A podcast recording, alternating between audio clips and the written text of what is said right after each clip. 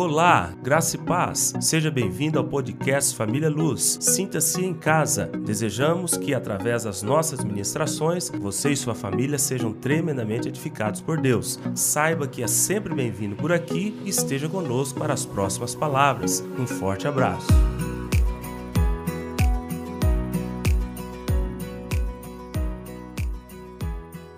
Vamos para a palavra? Mais uma vez, graça e paz do Senhor Jesus. Bom dia a todos. Talvez eu não te vi no início do culto.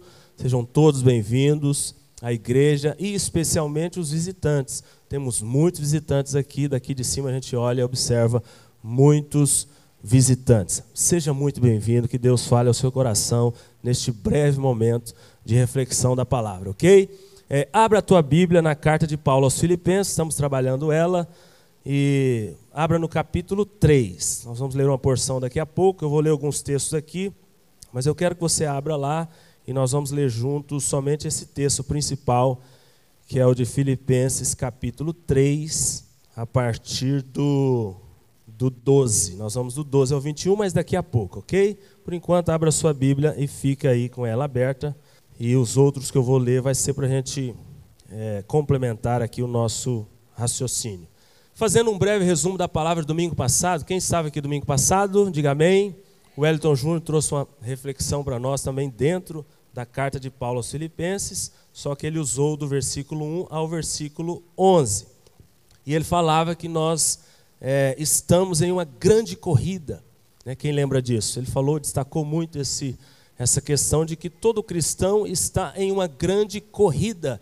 Que corrida é essa? Corrida da fé corrida da vida cristã, corrida da salvação, corrida da vida eterna. Então você que crê em Deus, você que é filho de Deus, você está nessa corrida, a própria Bíblia declara isso. Isso não é invenção de homem, essa analogia, essa metáfora que Paulo usa aqui em muitos textos, nós vamos ler alguns, não é invenção humana. O próprio Deus te diz nessa manhã que você está numa corrida. E essa corrida é uma corrida muito séria, muito que envolve questão de vida ou de morte. Quem está nessa corrida está dentro do barco da vida, da salvação. Quem não está nessa corrida, automaticamente está fora do barco da vida. Portanto, está no barco da morte. Importante você entender isso. E ele destacou muito essa questão no domingo passado e falou de alguns ataques né, que a igreja de Filipenses estava sofrendo e Paulo estava é, com muito é, cuidado com aquela igreja e combatendo esses ataques, esses enganos. O principal ataque que eles estavam enfrentando, o principal engano lá naquela época, dentro dessa igreja aqui, era com relação à questão da circuncisão. Essa palavra que muitos não conhecem, não sabem nem o significado, mas significa aliança. Circuncisão é aliança. Lá no Velho Testamento existia uma forma de você fazer aliança com Deus, uma forma de circuncisão. No Novo Testamento existe outra forma de você fazer aliança com Deus. Paulo já havia ensinado essa nova forma de fazer aliança com Deus, que era interior, que nascia no coração, que era através da fé. Então o povo de Filipenses já sabia dessa nova forma de fazer aliança com Deus, porém, tinha alguns dentro da igreja, que ele chama de inimigos da cruz de Cristo, que estavam tentando levar o povo lá para a forma antiga de fazer aliança com Deus. E Paulo estava enciumado, brabo com esse negócio, combatendo esse engano, porque ele já havia ensinado a maneira correta, que Jesus nos traz na nova aliança, e as pessoas, algumas pessoas dentro da igreja, querendo levar o povo para o velho método de fazer aliança. Então, Wellington Júnior é, fez uma reflexão legal no domingo passado, falando especialmente disso, dessa questão de que nós estamos na corrida e de alguns ataques que a igreja estava sofrendo lá naquela época, que nós também sofremos hoje, ok? É, deixa eu ler alguns textos, não precisa abrir, fica em Filipenses. Eu só vou ler alguns textos aqui para mostrar para vocês que é Deus mesmo que nos diz nessa manhã que nós estamos numa corrida. Eu e você estamos numa corrida, chamada corrida da salvação, corrida da fé, corrida da vida eterna. Amém? Levante as suas mãos e diga assim: Eu estou em uma grande corrida, chamada corrida da fé.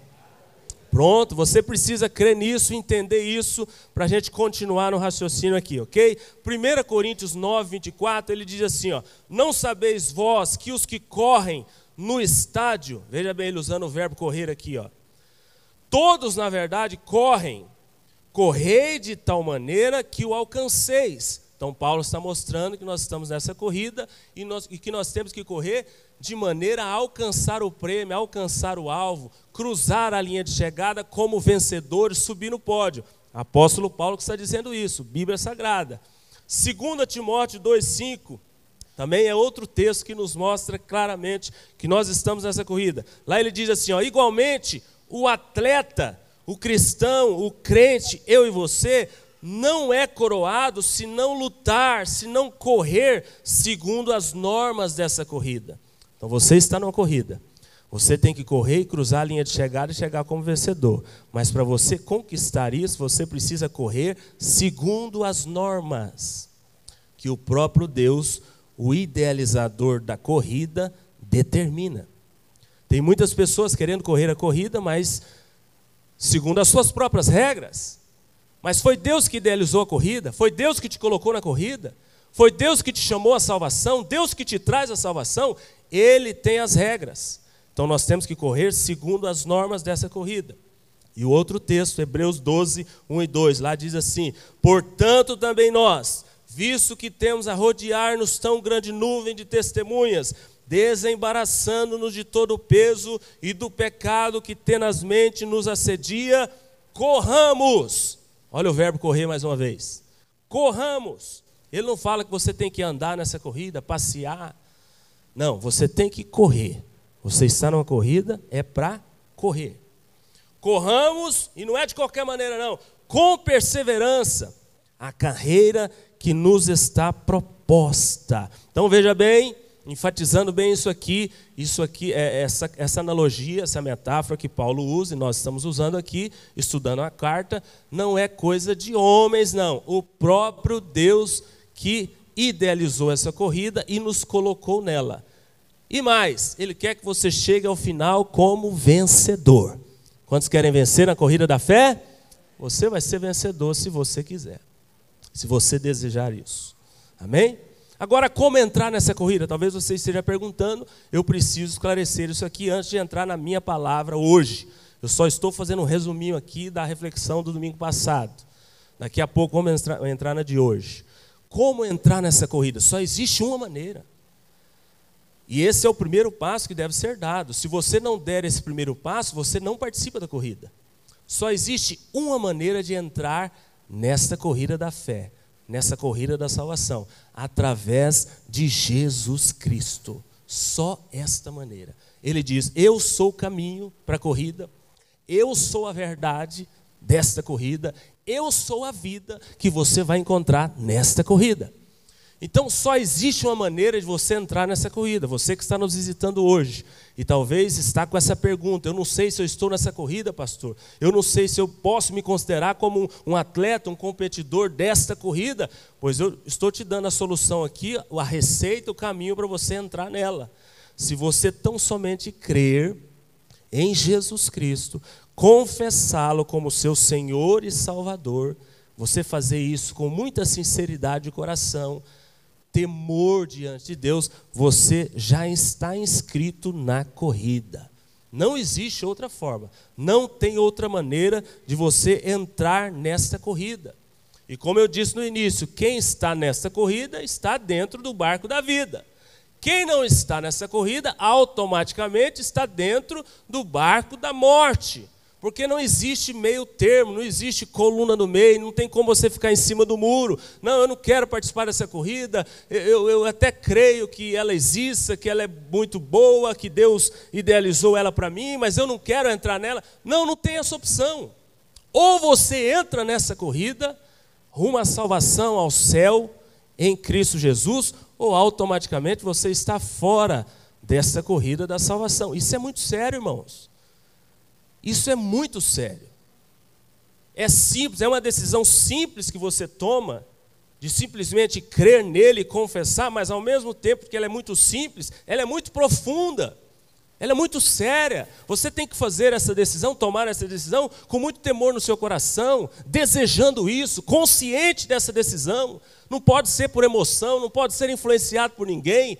Você tem que sentir esse desejo de, de se entregar a Ele, confessá-lo como seu Senhor e Salvador, e a partir de então, então entrar nessa corrida. Alguns dizem assim: ah, não, mas eu creio em Deus então, então eu estou nessa corrida, somente crer. Não, não é somente crer. Essa declaração é muito perigosa. O primeiro passo é crer, mas você precisa crer e demonstrar com a sua própria vida que você crê. Tem muitas pessoas dentro da igreja dizendo que crê em Deus, mas a Bíblia diz que até o diabo é crente, o diabo crê. E o diabo é salvo? Sim ou não? O diabo não é salvo. Mas o diabo crê em Deus. E não somente crê, ele treme de medo de Deus, porque ele sabe que Deus é soberano e o fim dele já está determinado. Então, muito cuidado com essa declaração de eu creio em Deus, eu creio e por isso eu estou salvo, já estou nessa corrida, vou cruzar meu braço. Pro... Não, você tem que crer e viver de modo digno da sua crença. Você tem que crer e a sua própria vida tem que mostrar que no que você crê, você tem que crer e viver de modo compatível da sua declaração. Aí sim, aí está tranquilo. Ok? Então, para entrar nessa corrida, através de Jesus Cristo. Romanos 10, deixa eu ler esse texto aqui, não precisa abrir, deixa a sua Bíblia lá em Filipenses. Porque nosso tempo é corrido, eu vou ler esses textos aqui só para complementar o raciocínio aí. Romanos 10. Se com a tua boca confessares Jesus como Senhor, e em teu coração creres que Deus ressuscitou dentre os mortos, será salvo.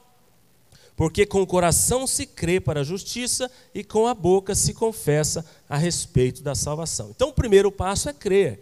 De fato, isso é verdade. Bíblia está aqui, estou lendo para vocês. Mas você tem que crer e demonstrar com as suas obras, com a sua vida, com a sua, com, as, com seu, com seu modus é, é, operandi, os seus comportamentos, no que você crê. No que você crê. Porque é muito fácil falar eu creio em Deus e viver a vida de ímpio, de mundano, de pessoas que estão fora dessa corrida. Não é isso que a Bíblia ensina, não. Amém? Então, só para esclarecer de que maneira você vai entrar nessa corrida. Se você não entrou, o primeiro, é passo, o primeiro passo é esse. Se você já entrou, aí você tem agora que correr. Já estou dentro da corrida, pastor? Ok, então agora vamos correr. E aí eu vou mostrar aqui hoje, na minha palavra, algumas dicas preciosas do apóstolo Paulo para que você corra e seja um vencedor nessa corrida, ok? Então o tema de hoje, o exemplo do apóstolo Paulo. O testemunho dele. O que, que nós podemos aprender com este homem, que foi o maior teólogo que já existiu na face da terra, o maior plantador de igrejas, o maior missionário, é, é, o discípulo mais, mais radical de Cristo, na minha visão, foi o apóstolo Paulo. Um cara que de fato é digno de, de, de imitação, nós temos que imitá-lo mesmo. Mas porque ele declarou certa feita, lá em 1 Coríntios 11, eu imito, me imitem, ele fala assim, ó, me imitem, porque eu imito a Cristo. Então nós só devemos imitar Paulo por causa disso, porque ele é imitador de Cristo Jesus.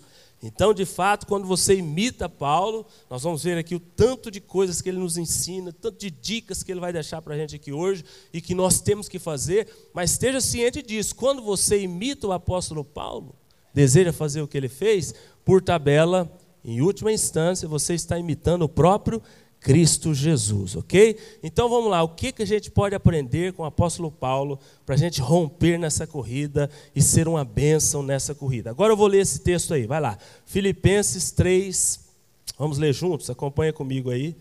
Depois eu vou só destacar algumas coisas aqui dentro dessa, dessa porção aqui do 12 ao 21. Não que eu já tenha não que eu tenha já recebido ou tenha já obtido a perfeição, mas prossigo para conquistar aquilo para o que também fui conquistado por Cristo Jesus. Irmãos, quanto a mim, não julgo havê-lo alcançado, mas uma coisa faço, esquecendo-me das coisas que para trás ficam e avançando para as que diante de mim estão, prossigo para o alvo, para o prêmio da soberana vocação de Deus em Cristo Jesus. Todos, pois, que somos perfeitos, tenhamos esse sentimento, e se porventura pensais de outro modo, também isso Deus vos esclarecerá. Todavia, andemos de acordo com o que já alcançamos. Irmãos, sede meus imitadores. Olha ele falando aí para nós. Sede imitadores meus, e observai os que andam segundo o modelo que tendes em nós. Pois muitos andam entre nós, dos quais repetidas vezes eu vos dizia, e agora vos digo, até chorando, que são inimigos da cruz de Cristo. Olha ele falando aí dos inimigos da cruz. 19: O destino deles é a perdição, o Deus deles é o ventre, e a glória deles está na sua infâmia, visto que só se preocupa com as coisas terrenas, pois a nossa pátria está nos céus, graças a Deus, de onde também aguardamos o Salvador, o Senhor Jesus Cristo, o qual transformará o nosso corpo de humilhação para ser igual ao corpo da sua glória, segundo a eficácia do poder que ele tem de até subordinar a si todas as coisas. Amém? Até aqui. Então nós vamos trabalhar essa parte aqui da carta hoje, falando do exemplo deste grande homem de Deus e o que, que nós temos que copiar dele. Primeira coisa, o que, que nós temos que copiar do apóstolo Paulo? Está aqui no início do verso 12. Ele diz assim: ó, Não que eu tenha já recebido ou tenha já obtido a perfeição. E lá no início do 13: Irmãos, quanto a mim, não julgo havê-lo alcançado. Olha para mim aqui. O que, que a gente entende lendo essas partes aqui desses versículos? Que Paulo nutria dentro de si uma santa insatisfação constante. Edmo, o apóstolo Paulo era um homem que em todo tempo estava desejando agradar a Deus. Em todo tempo ele estava desejando é, conhecer mais a Deus, avançar nessa corrida da fé que Jesus colocou ele nela. Então, o apóstolo Paulo, lendo esses primeiros dois versículos aqui, só nessas partes, a gente aprende isso dele. E ele deixa essa dica aqui preciosa para nós, para mim, para você você e eu, nós precisamos nutrir aqui dentro, dentro do coração, esse desejo profundo de em todo tempo agradar a Deus, conhecer mais a Deus, progredir nessa corrida, avançar nas coisas de Deus, buscar a cada dia conhecer mais da palavra, dos propósitos de Deus. Nós devemos nutrir essa santa insatisfação, assim como Moisés também. Moisés, certa feita, falou para Deus: é, Deus falou para ele ir para um outro lugar, e ele falou: Senhor, eu não vou se a tua presença não for comigo, se o Senhor não estiver na frente, eu não vou. Moisés era um cara que queria o tempo todo estar com Deus, dependendo de Deus, ouvir a Deus, mas no outro momento, mais na frente, no ministério de Moisés, ele fala assim: ó, Senhor, não só a tua presença me basta, mas eu quero ver a tua glória. Moisés fala isso. Então, Moisés também é um homem que mostra que ele nutria no seu coração essa santa insatisfação. Como que você está hoje, na sua vida cristã? Na maneira como você serve a Deus, está beleza? Está tudo ok? Está ótimo? Não precisa mudar nada, não precisa melhorar nada, não precisa avançar em nada, não precisa conquistar nada, está tudo ok. Você vem para a igreja nos domingos, assiste os cultos, canta, adora, recebe a palavra, vai para sua casa, a sua vida é do mesmo jeito, não tem transformação, não tem santificação, não tem arrependimento, não tem vida de oração, não tem leitura. Como é que está a sua vida? O apóstolo Paulo nos ensina aqui que essa santa insatisfação, ela precisa estar presente nessa corrida, senão você não vai conseguir correr e vencer essa corrida.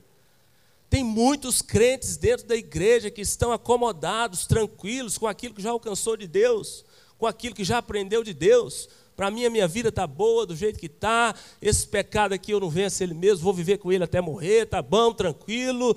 Ah, eu creio numa parte da Bíblia, outra parte eu não creio, tá bom, vamos. Não, não é assim não. O apóstolo Paulo está ensinando aqui, ó. Essa insatisfação santa deve encharcar o meu coração, o seu coração. Todos os dias você deve amanhecer falando: Senhor, no que, que eu posso melhorar hoje para te agradar? Meu Deus, no que, que eu tenho que melhorar hoje para te agradar mais? Dentro do meu casamento, na vida profissional, na forma de lidar com, com o dinheiro, nos relacionamentos, no trabalho, nos meu, no meu contato com os filhos, os filhos com os pais. Senhor, no que, que eu posso melhorar? Deus, o que ainda falta em mim?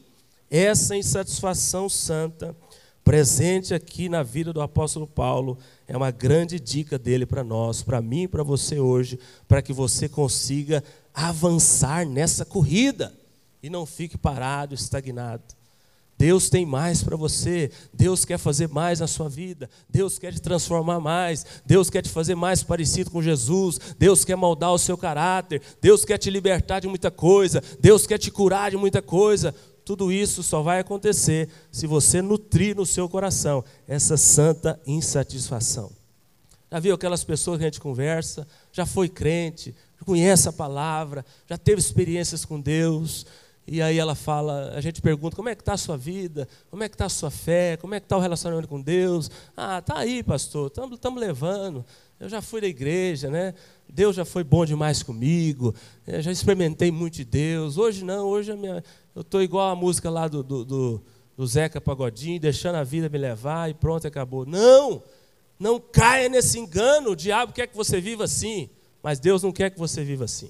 Segunda dica, Verso 13, parte A, somente a parte A. Irmãos, contaminam, julgo havê-lo alcançado.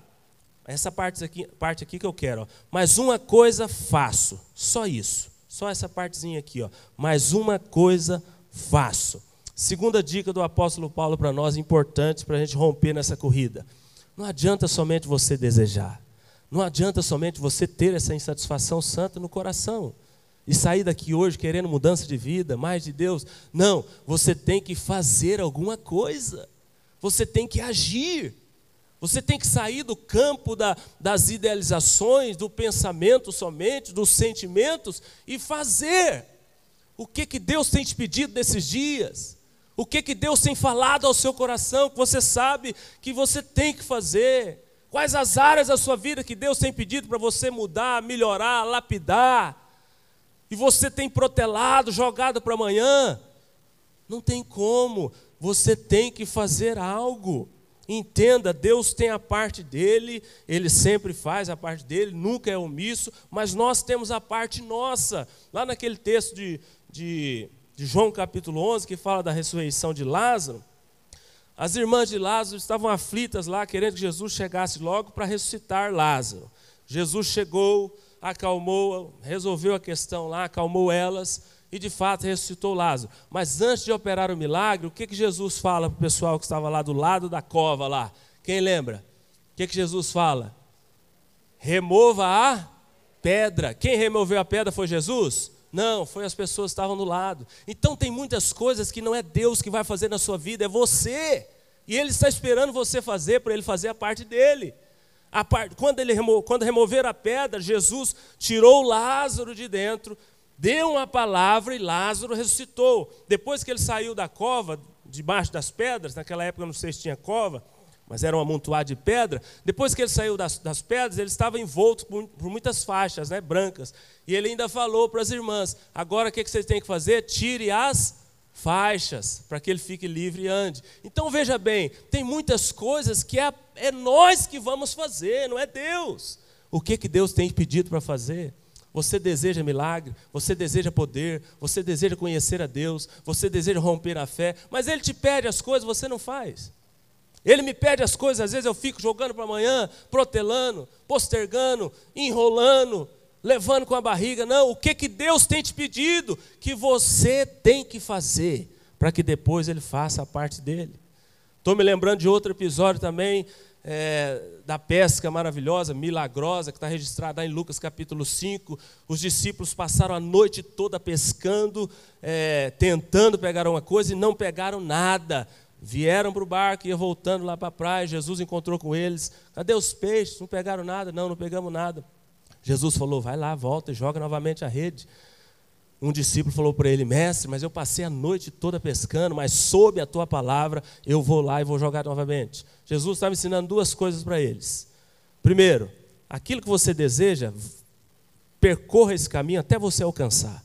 Vocês pescaram a noite toda, não pegou nada, vocês vão dormir com fome? Vocês vão alimentar a família de vocês de que forma? Jesus falou: volta, continue pescando. E depois ele também está ensinando que quando ele dá uma palavra, ele espera do discípulo obediência. Os discípulos falaram: sob a tua palavra, eu vou lá lançar a rede novamente. Eles foram lançar a rede, o que, que aconteceu? Quem conhece o texto? Eles não deram conta de puxar a rede, porque tinha peixe demais. Encheu, encheu, encheu. Mas Jesus não foi lá pescar para eles. Jesus não foi lá jogar redes. As redes? Não, Jesus falou: vocês vão lá e joguem as redes novamente. Então, segunda dica do apóstolo Paulo que a gente aprende aqui: tem muitas coisas que você está perdendo na sua vida, porque Deus já falou que você tem que fazer e você está esperando que Ele faça. Não, a parte dele fica em paz, Ele vai fazer. É um milagre, é uma cura, é uma restauração, é uma transformação, é uma libertação. Ele vai fazer a parte dele. Deus nunca erra, Deus nunca falha, Deus nunca é omisso. Mas nós temos que fazer a nossa parte nossa parte. Não importa a área da sua vida. Você quer ver Deus agir? Ouça o que, que Ele está te pedindo. E, e tem a mesma resposta na sua boca dos discípulos. Senhor, sob a tua palavra, debaixo da tua palavra, eu vou com, com muita fé e creio que o milagre vai acontecer.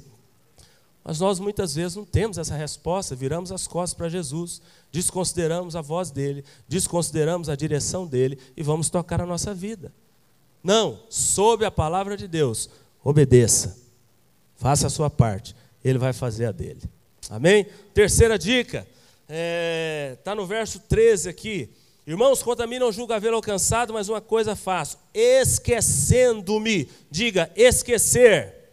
Mais uma vez, diga, esquecer. Terceira dica do apóstolo: você quer vencer na corrida? Você está nessa corrida da salvação? Reconhece que ela é importante na sua vida? reconhece que se você estiver fora dela, é, é morte. Pois é, você precisa, para romper nessa corrida, esquecer o seu passado. Terceira dica: você precisa de uma vez por todas esquecer o seu passado. Pastor, mas não tem como a gente esquecer as coisas. Não tem como a gente esquecer aquilo que, aquilo que às vezes é, nos atormenta, que aconteceu lá atrás, que nos marcou negativamente. Quando Paulo fala para nós esquecermos aquilo que ficou para trás, é para você resolver o seu passado. Irmãos, quantas pessoas dentro da igreja não rompem em Deus porque é preso no passado? Você não tem noção do quanto as pessoas são presas no passado. Coisas que aconteceu lá na infância, na adolescência, na família, no trabalho, é, experiências traumáticas, nos relacionamentos com líderes, com pastores, nunca resolveu, está a maga guardada aí, a ferida está aberta aí, a pessoa não rompe.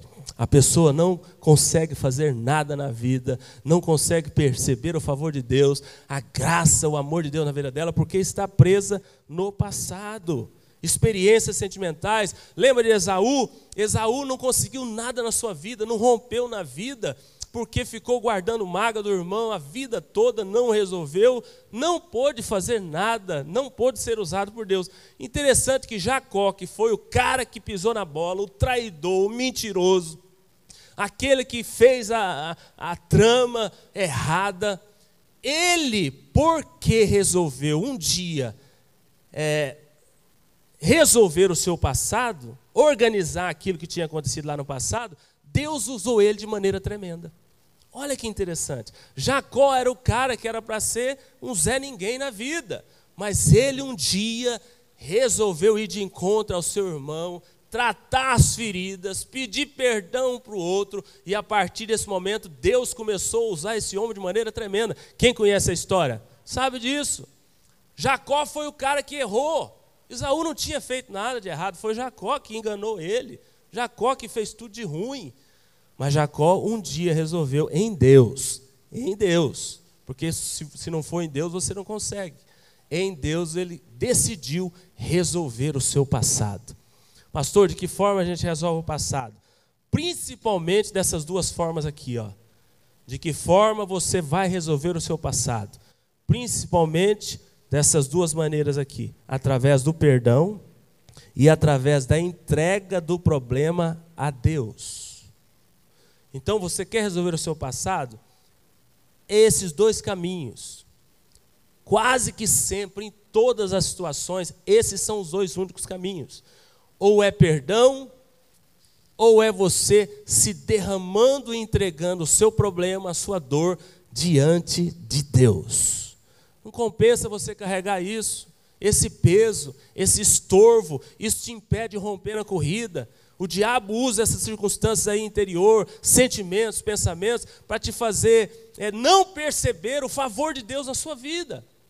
Isso é sério, irmãos. O que a gente fala aqui, o que o pastor já pregou demais nessa igreja, essa igreja, quem é antigo aqui da igreja, não pode ter problema nenhum com o passado, porque o que o pastor já falou, já pregou, já deu aula, você não pode ter problema com o seu passado, porque nós ensinamos muito isso aqui.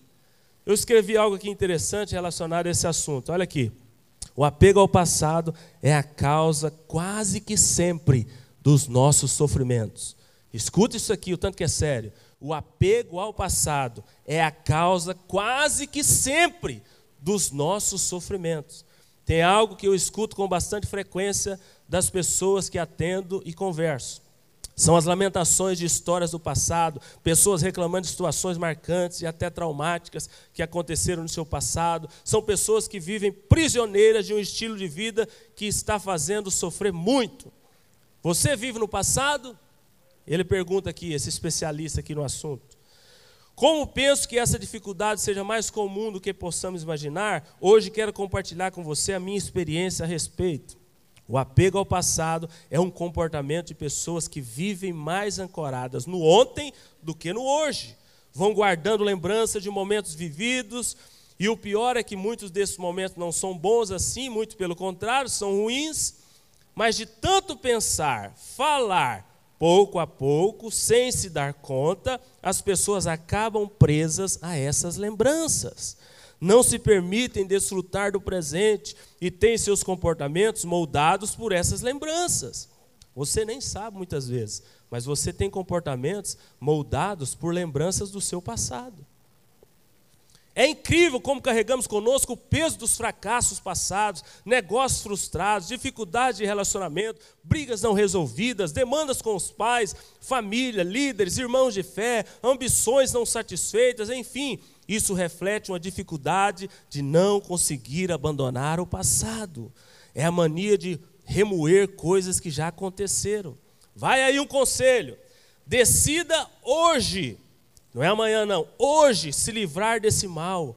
Isso prejudica os propósitos de Deus na sua vida.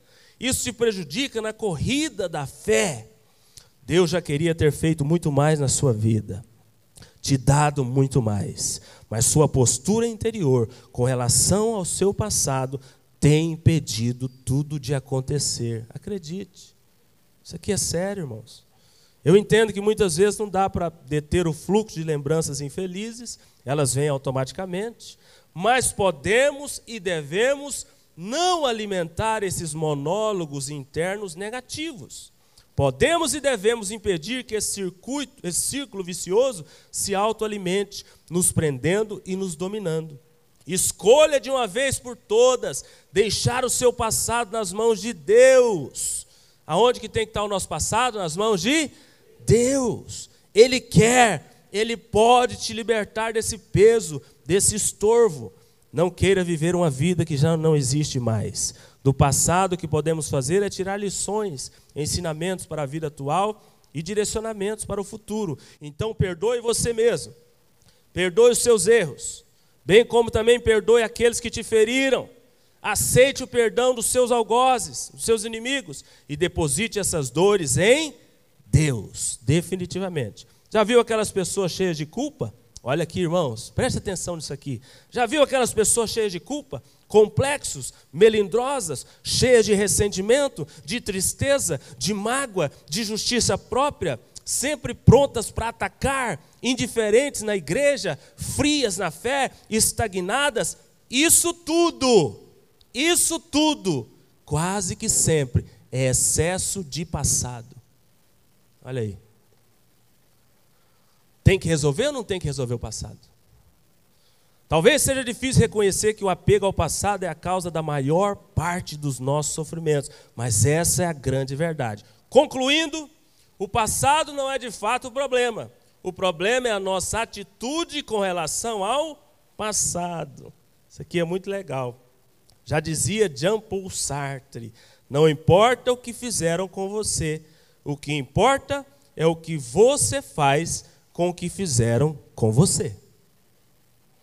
É a nossa incapacidade, muitas vezes, de prosseguir diante da adversidade. É a perda da capacidade de aceitar a transformação. É a incapacidade de virar o pescoço e olhar para frente, para Cristo, É a falta de malemolência cardíaca que nos leva ao perdão e à cura em Deus. Quem tem ouvidos para ouvir, ouça o que o Espírito diz à igreja. Então, meu irmão, se você não resolver seu passado, você não vai romper nessa corrida. Você vai ficar patinando, estagnado no mesmo lugar e não vai sair. E o pior de tudo, é o que eu disse aqui: Deus tem grandes coisas para fazer na sua vida. Deus tem grandes milagres. Deus quer te fazer experimentar tantas coisas. Mas Ele depende de que você haja, resolva agir, fazer a sua parte, resolvendo algumas coisas do passado para que Ele entre em ação. Então essa foi a terceira dica do apóstolo Paulo, estamos aprendendo aqui no que que nós precisamos imitar esse grande homem de Deus, OK? Lembrando que quando você está imitando o apóstolo Paulo, por tabela você está imitando a Cristo, OK? Quarta e última dica que não vai dar tempo da gente fechar com as outras coisas aqui, mas até aqui está de bom tamanho. Quarta dica, é, verso 13 no final dele. Irmãos, quanto a mim, não julgo havê-lo alcançado, mas uma coisa faço, esquecendo-me das coisas que para trás ficam, já falei, agora a partir daqui, ó, avançando para as que diante de mim estão. Quarta dica, o que, que nós precisamos fazer? O que, que nós precisamos fazer? Avançar, prosseguir, progredir, perseverar, os olhos sempre fixos no alvo que é Jesus, ter a disposição e o entendimento de que é necessário continuidade nessa corrida. Não tem como Deus continuar trabalhando, continuar o processo de transformação, continuar te fazendo passar todas as fases, se você não se dispor a continuar.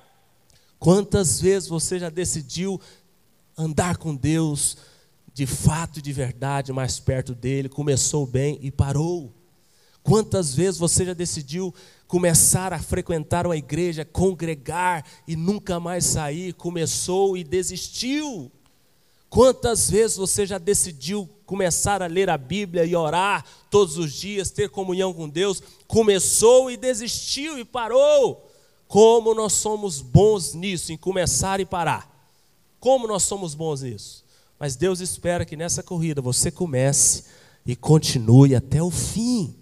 Esteja com seus olhos em Jesus o tempo todo. Se você tirar os olhos do alvo, olhar para o lado, você vai parar. Se você tirar os olhos do alvo, olhar para o lado, você vai querer olhar para trás, retroceder. Os olhos sempre fixos em Jesus.